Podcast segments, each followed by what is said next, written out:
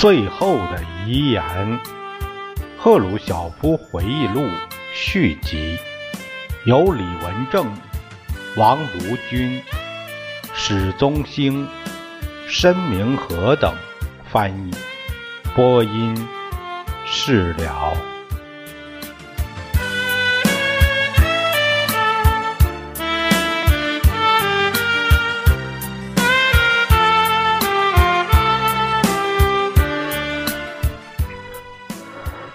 下面我们读他赫鲁晓夫回忆录的这个最后遗言，这个回忆录的第七章，他说到是民生的关于解决人民的吃饭问题。第一节是讲生荒地。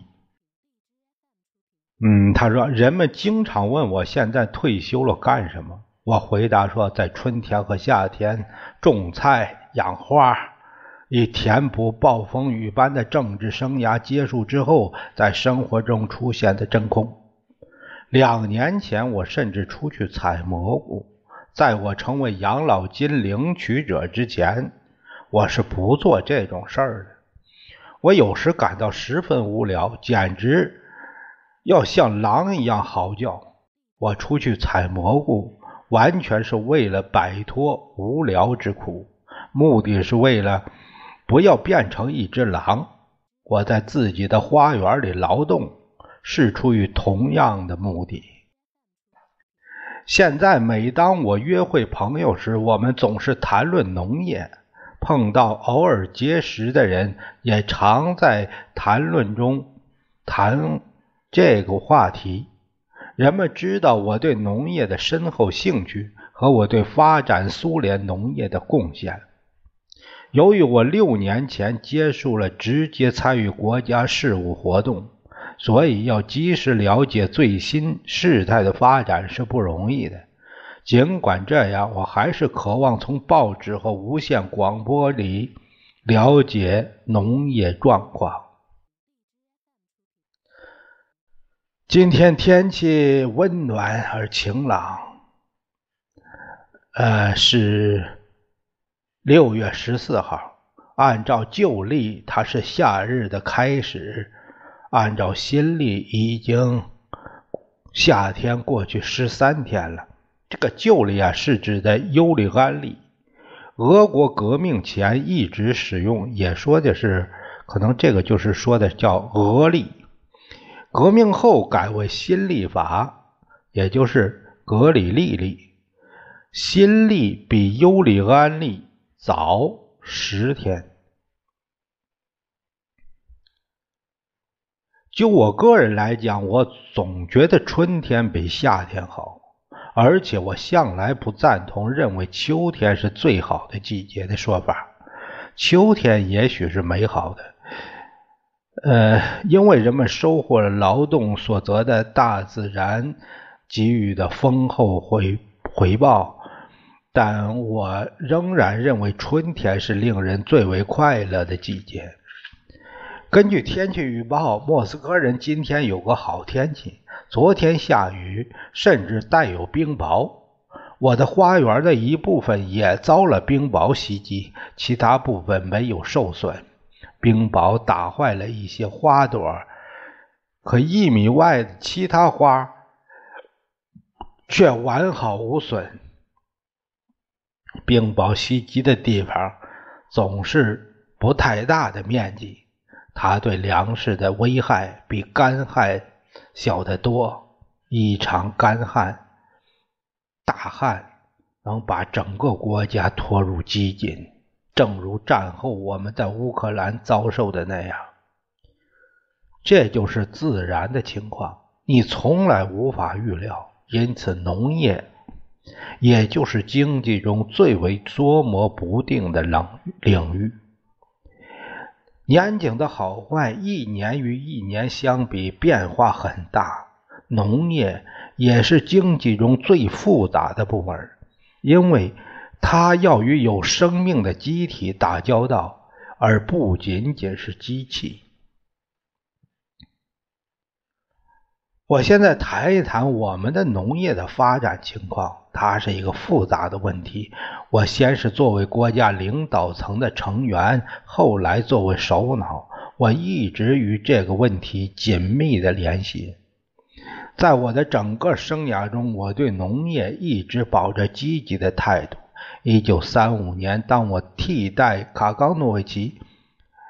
嗯，那个卡冈诺维奇呢？他被任命为交通呃人民委员，担任嗯，然后替代他以后就是担任莫斯科地区党委第一书记时，我负责莫斯科地区的农业。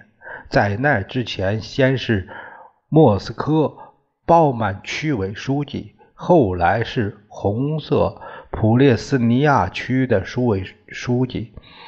其后担任莫斯科委市委的第二书记。我主要关心的是工业和市政工业事业。当我说从一九三五年开始负责莫斯科地区农业时，我应该说清楚，我的主要工作是给莫斯科供应食品，而不是直接管理农业。莫斯科地区没有几处耕作区，这些农业区的绝大部分是出产卷心菜、甜菜和胡萝卜的量都很小，难以满足首都的需要。我们不得不从白俄罗斯、乌克兰和俄罗斯联邦的其他地区运进大部分食品。我们在提供食品方面的困难。是斯大林实施农业集体化运动的直接恶果。斯大林使用警察手段强迫农民实行集体化，他的政策完全歪曲了列宁逝世时留给我们的原则。那列宁说，只有实行合作才能发展我们的农村时，他考虑的东西与斯大林。分子在集体化中采用的手段有很大的区别。列宁知道，在你组织农民之前，你必须提供物质与组织的基础，你必须有足够的机器和训练有素的干部。只有在这之后，你才能进行下去。但是斯大林完全忘记了列宁所说的话。虽然他把自己称为列宁主义者，斯大林歪曲了列宁的原则。在缺乏必要准备的情况下，强行实行集体化。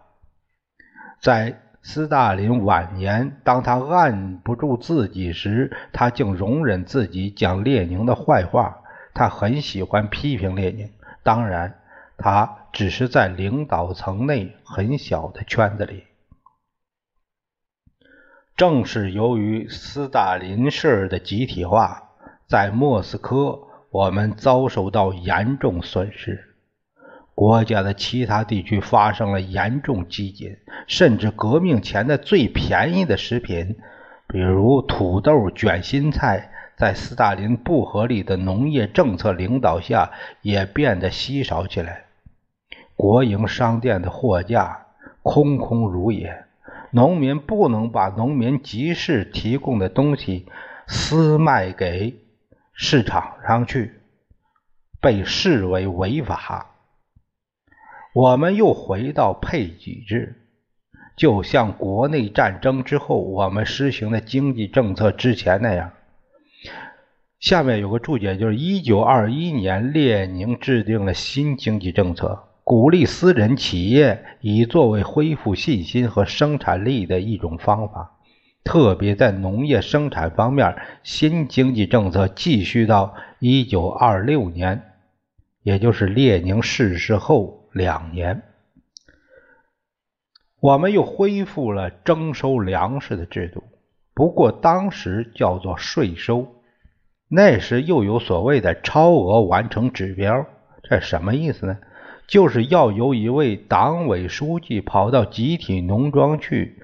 决定集体农民自己需要多少粮食，要交给国家多少粮食。当地党委常常也不能决定征收定额，要由国家为整个地区规定定额，结果是农民往往要交出生产的一切，简直是一切东西。他们的劳动既然得不到任何补偿，当然对集体农庄丧失兴趣，转而集中经营自留地以养家糊口。如果在农业发展方面我们执行了列宁的计划，我们就会好的过得多了。不幸的是，列宁的思想是由野蛮人斯大林付诸实施的。其必然后果对我国造成了严重破坏，很多无辜的人们死于非命。他们是紧跟着党的路线的人们，是到集体农庄尽力工作的人们，成千上万的人死亡，也许以百万计。我不能提供精确的数字，因为无人进行统计。死者的数字非常大，这就是我们知道的一切。这就是由于斯大林大规模的采用警察恐怖手段，强制实行农业集体化，他把钟摆从新经济政策比较容忍、比较自由的一端推到了另一个极端。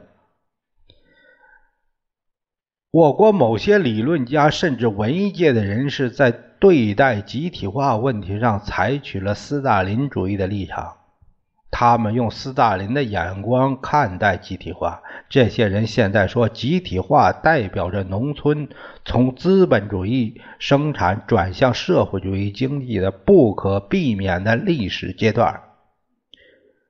他们说。这一过程要求付出牺牲，并且说，只要是在社会主义进步的祭坛上，死亡也是值得的。这什么意思？那就是，那死的那一部分是该死的一部分，那死亡是难免的，就是牺牲是难免的。真是胡说八道！这是对谋杀的愚蠢的美化。也是对列宁原则的歪曲。不幸的是，在我们的文献中，不论是历史的还是虚构的创作，都有这种美化。我说的这些作者，一些人还活着，而且还健康，还依然按同样的观点从事写作。尽管如此，我想历史学者恰如其分地分析集体化问题的时刻就要来临。我敢肯定，但这一时刻到来时，历史学家会找到充分的材料进行客观分析。除了我们苏联的经验外，我们也能够从德意志民主德国、捷克斯洛伐克、保加利亚、罗马尼亚和其他地方的集体化中汲取经验。总之，这些国家的集体化是以列宁主义为原则的。因此取得了伟大成功，当然存在着造反和破坏的现象。我想，特别是罗马尼亚，这个罗马尼亚的集体化是一个渐进的过程，分阶段进行的。虽然也引起了农村的局部骚动和反抗，可没有发生大规模的动乱。呃，没有任何一个国家的牺牲者如我们国家这样多，甚至其他国家在集体化方面发生最严重问题，也不能与斯大林统治下的苏联发生的事情相比。嗨，那要是这个也不用吹，要真比起来，你赫鲁晓夫可能还真是井底之蛙。一九三八年，当我调到乌克兰时，集体化已经完成，农业已经恢复起来。我们大批量生产农业机械，当然还不能满足乌克兰的全部需要。我到任时，威廉斯院士的草田理论已被采用。按照威廉斯的理论，庄稼与畜牧草或其他一些草类轮作。以草类根部积累的氮素来增加土壤肥力，这如同天然肥料一样。威廉斯的主要对手是普里亚尼什科夫院士，他主张使用无机肥。普里亚尼什科夫不否认畜牧草和其他草类可以改良土壤，但他认为我们的农民应当主要依赖无机肥料。他坚持我们应生产专用机械来处理土壤，因此普里亚尼什科夫主张浅耕。威廉斯完全拒绝浅耕。他说：“推行这一理论的人是社会主义农业的破坏者。”哎，这马上就上升到政治层面了，上纲上线了。乌克兰一位农业学家设计了一种浅耕专用犁，我想他是在萨拉托夫研究所工作。他被。戴上了人民的敌人和破坏者的帽子，后来被捕、判罪、枪毙了。总之，威廉斯完全战胜了普里亚尼什尼科夫和其他的反对者。普里亚尼什尼科夫院士本人未遭迫害，他至少活过了斯大林的恐恶时代。战后。方寿终而亡。不过，他的耕作理论未获承认，也没有被接受。这个恩阿威廉斯虽有一个美国人的姓，但他是在莫斯科出生的一名党员。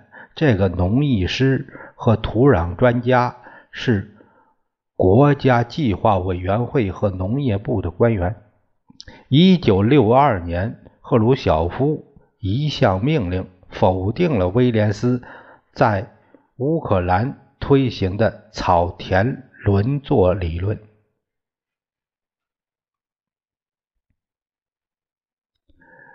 呃，这个威廉斯，呃，还呃，他是拒绝浅耕，可是现在呢，现在。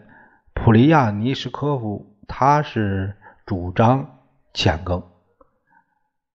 那你像我们现在中国这个农业，它主要是浅耕，啊，用的无机肥，就还是这样。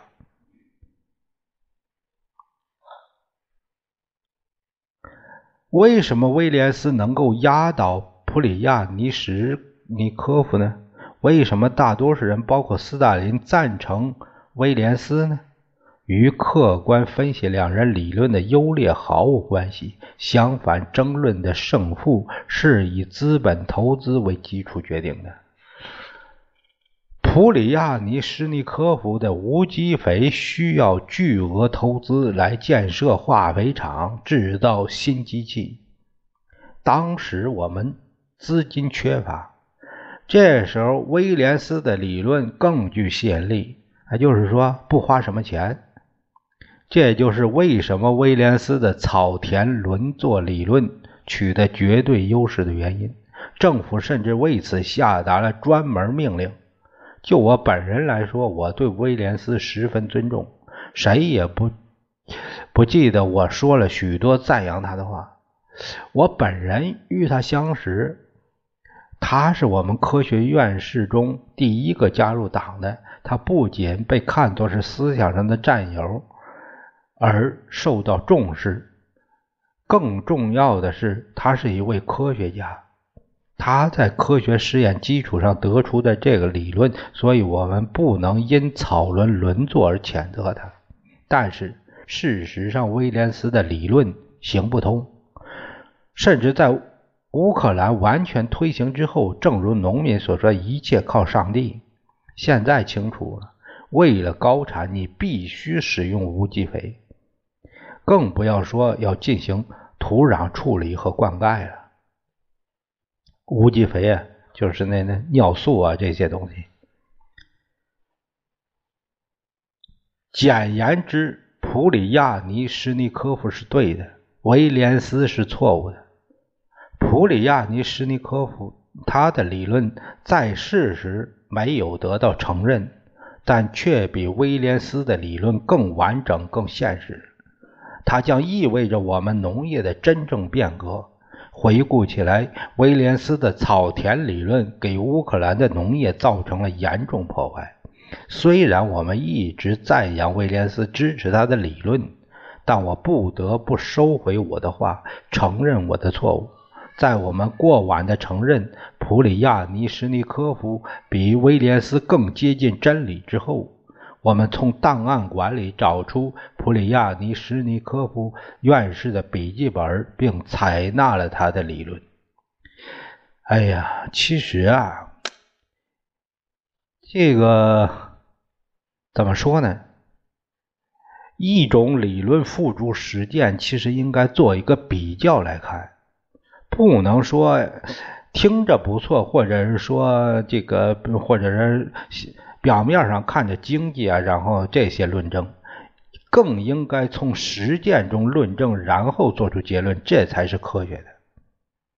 你比如说这个，咱们知道这个农业，像农业，像中国的农业也是，嗯，以前没有用化肥，没用化肥，产量一百多斤，三百斤高产，那用了化肥呢，八百斤，啊，这是都说的小麦，八百斤，一千斤，一千斤。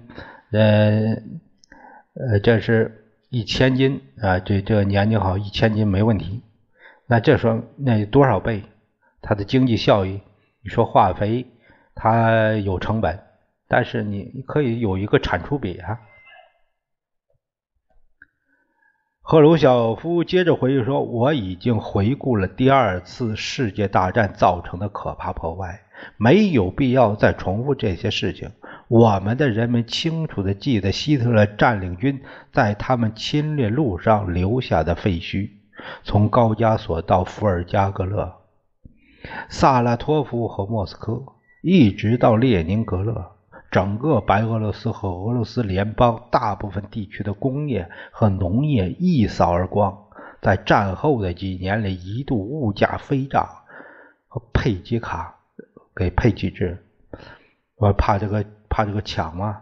就是在乌克兰，我是那里的共产党和第一书记、人民委员会主席。我们面临灾难性的局面，特别是在1946年到47年间，我们不仅失去了一代有才华的青年和大部分机器设备，我们遭到旱灾、收成匮乏，随之而来的是饥荒和人吃人。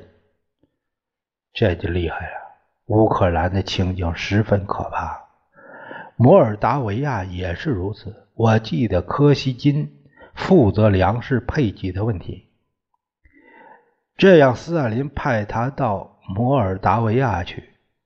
这个柯西金恩 A N 柯西金，他是赫鲁晓夫写回忆录的时候，那时候是总理。当时是副总理和政治局的候补委员。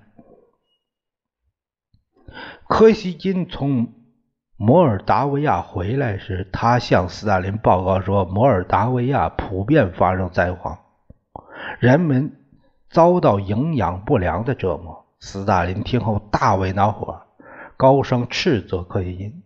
在那一段时间后，斯大林再见到柯西金时，总是笑着说。这不是营养不良，兄弟吗？斯大林那样称他，因为柯西金生得很消瘦。一旦斯大林给柯西金取了这个魂名，我们就圈子里一些人自然的仿效斯大林。很快，不少人都称柯西金，嗯，这是我们的营养不良的兄弟。直到一九四七年中央委员会全会之后，我们继续遭到严重匮乏和挫折。这就是一九四七年中的中央委员会关于农业全体会议在赫鲁晓夫回忆录上卷这个呃介绍，就小麦每年平均保持大约是二十亿普特，二十亿普特啊，就三千六百一十万吨这个水平。有一年，我们连二十亿普特也没达到，最好只好以十八十八点七亿普特结束，这个数量只能满足生产粮食的直接需要，没有任何东西可供必须的粮食储备。我们的农业为什么这样远远落后于工业呢？为什么我们如此依赖自然的主宰，而不断的出现上述产量的不稳定呢？斯大林难辞其咎。他告诉我们要把农业看作是经济当中的第三流部门，没重视。对斯大林来说，农民是渣子，他根本不尊重他们和他们的劳动。他以为施加压力是让农民生产的唯一办法。在斯大林领导下，国家在农村实行强制性征购，借以养活城市。这说谁呢？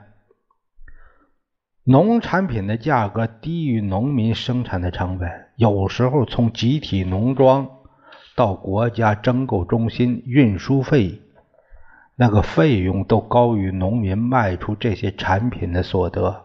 比如说，斯大林规定土豆征收价仅仅是象征性的，一公斤只给三戈比，这样。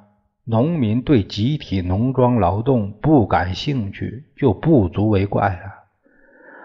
集体农庄农民陷入最悲惨的状况：有些人干一个工作日只得一个戈比，一个戈比就挣一个鸡蛋钱；有的人可能毫无所得，听起来很奇怪，对吗？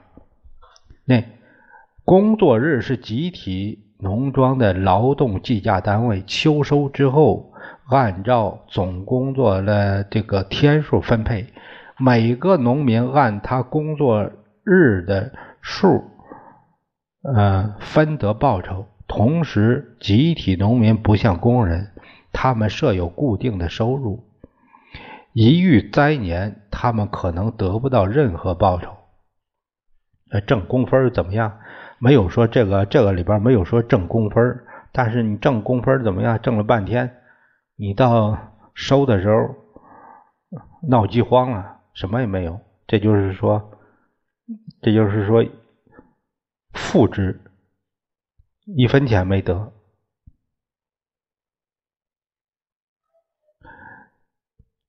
集体农庄的纪律和干劲儿都下降到最低点。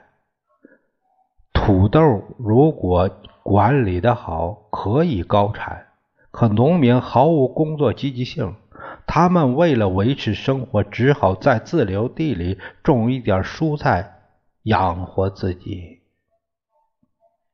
斯大林除了给农民的产品规定十分低的价格外，他还提出集体农民自己果园里的每一株果树也得交特别税。我记得和斯大林就这项税收谈过一次话。